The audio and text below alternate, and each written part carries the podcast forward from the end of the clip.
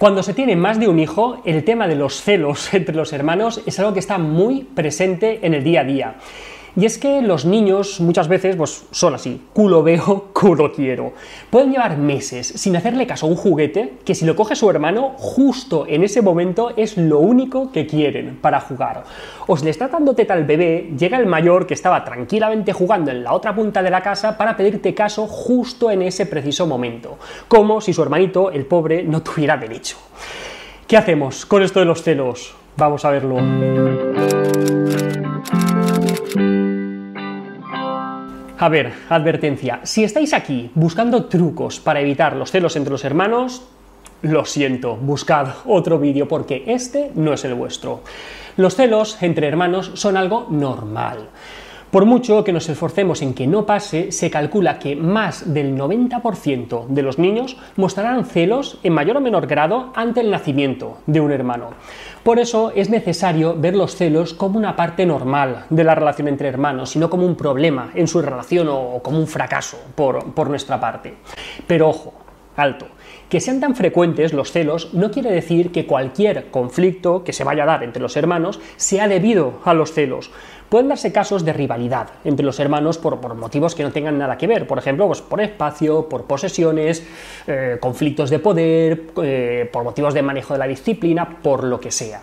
La diferencia de edad entre los hermanos es uno de los factores que influyen en la aparición de los celos.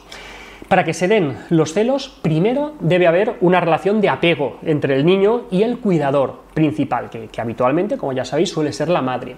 Así como también unas expectativas por parte del niño respecto a cómo tendría que ser esa relación. Y todo esto no ocurre hasta el año de edad más o menos. Así que antes del año de edad es muy difícil que aparezcan los celos. La cosa es que pocos hermanos, excepto los mellizos y los gemelos, se llevan tan poco tiempo. El punto álgido de los celos estaría entre los 2 y los 4 años, que, además unos años intensitos independientemente de este tema, porque es que también es cuando se dan con mayor frecuencia las rabietas y, además es muy habitual que los hermanos se entre 2 y, y 4 años. Pero ojo, cuidado. Muchos padres con niños de estas edades cantan victoria cuando nace el hermanito porque no han aparecido los, los temidos celos. Pero luego el hermanito crece y cuando tiene 6 meses, 8 meses, ¡boom! aparecen de golpe los celos. ¿Por qué? Pues porque hasta ese momento el bebé se había limitado a dormir, mamar, cagar y poco más. Pero ahora ya empieza a llamar más la atención, a hacer monerías, a pedir juguetes y de repente sí que se convierte en competencia para el hermano o para los hermanos mayores. Cuando los hermanos se llevan más de tres años, el problema de los celos se amortigua un poquito, porque los niños ya tienen un, mayor desarrollo cognitivo, un mayor desarrollo emocional, que les permite entender un poco mejor la situación y son un poco menos dependientes de la madre. Esta mayor independencia hace que el mayor no perciba tanto como un rival o como una amenaza al bebé, porque, pues eso, pues porque tienen necesidades más diferentes y, no tienen que estar compitiendo tanto por las, mismas, por las mismas cosas. Y la pregunta del millón, ¿cómo podemos hacer para evitar los celos? Ya os lo he dicho antes, y aunque los padres lo hagan todo muy, muy requete bien, la mayoría de los niños van a mostrar manifestaciones de celos cuando llegue un hermanito.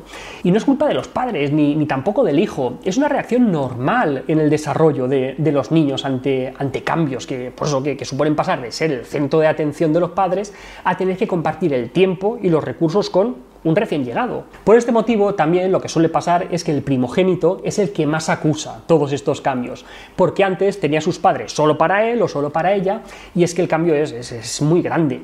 Cuando ya son más hermanos, el cambio pues, es un poco menos drástico, ¿no? porque antes ya estaban obligados a, tener que compartir a, su padre y a su madre. Muchas veces se dice que lo mejor para los celos es tratar a todos los hijos por igual, pero esto sencillamente no es así porque cada hijo tiene unas particularidades y unas necesidades especiales, con lo que tratarlos a todos por igual en realidad puede ser injusto y de hecho favorecer la aparición de los celos. Eso sí, hay que intentar que los hijos tengan las mismas oportunidades, pero ni podemos ni sería deseable tratarlos a todos por igual. Llevando el ejemplo a un extremo, imaginemos que uno de los hermanos tiene algún tipo de, discapacidad, por ejemplo, pues que sea sordo, ciego o que tenga problemas de movilidad. ¿Verdad que no sería justo tratar a los dos hermanos por igual? Si les tratáramos igual, estaríamos dándole una ayuda a alguien que no la necesita y le estaríamos restando apoyo a quien más falta le hace. Lo que hay que hacer es tratar a cada hermano de manera individual, en función de las características que tiene y de sus necesidades. Pero bueno, aunque no podamos evitar los celos, sí que podemos amortiguarlos en cierta medida ante la llegada de un hermano. Por ejemplo, durante el embarazo podemos hablarle del bebé, permitirle que lo sientan en la tripa de la mami, que, nos, que nos, acompañen a, los recados, a las compras relacionadas con el hermanito y, demás. Si hay que hacer cambios, por ejemplo, pues relacionados con, con donde duerme, el destete, hay que intentar dosificarlos para que no se junten demasiados cambios en, el mismo momento de, la llegada del hermanito y entonces pues se sentirán desplazados por este motivo. Luego, cuando, cuando nace el bebé, es bueno que los mayores puedan ir a conocerle al hospital, dejarles que le acaricien, incluso que, reciban un regalo por, parte del nuevo hermanito. Obviamente, pues algo simbólico, un detallito, nada de, mucho valor. En general, es más importante prestar atención a las conductas positivas que a las manifestaciones de celos en forma de conductas inadecuadas que, no queremos que, se repitan. También podemos remarcar a los hermanos las ventajas que tiene ser los mayores, ¿no? que pueden hacer muchas más cosas que el bebé y demás. Hay cosas para, para, cada edad y los hermanitos de edades distintas pues tienen unos privilegios, pero también unas obligaciones que son distintas. Y claro, va a haber situaciones en las que esto pues, tampoco le va a hacer mucha, mucha gracia a los mayores o, a los pequeños y quizás hasta nos montan algún que, otro lío, pero oye, bien, también eso es, es normal, está en su descripción del, del, trabajo de niño, el liarla de vez en cuando, sobre todo cuando las cosas no son como, como les gusta. En función de la edad que tenga, pues también podemos hablar con ellos sobre sus emociones y explicarles que, es normal la ambivalencia que, pueden sentir con la llegada de su hermanito, porque es normal que, a veces les fastidie un poco toda la atención que, requiere el bebé o el niño pequeño de la, casa, ¿no? Pero por otro lado, pues algunos pueden disfrutar un montón con, pequeñas responsabilidades relacionadas con, el cuidado del pequeño ser el encargado de, llevar las toallitas para el cambio de pañal o, echarle un ojo cuando, cuando nos giramos para hacer algo o, consolándole si llora o dándole el chupete, pues todo eso por supuesto adaptado a, la edad del, del, mayor. Y hasta aquí otra píldora de psicología. Si os ha gustado tenéis muchos más vídeos y artículos en el canal de YouTube y también en albertosoler.es. Y en todas las librerías nuestro libro Hijos y Padres Felices. La semana que viene, más. Un saludo.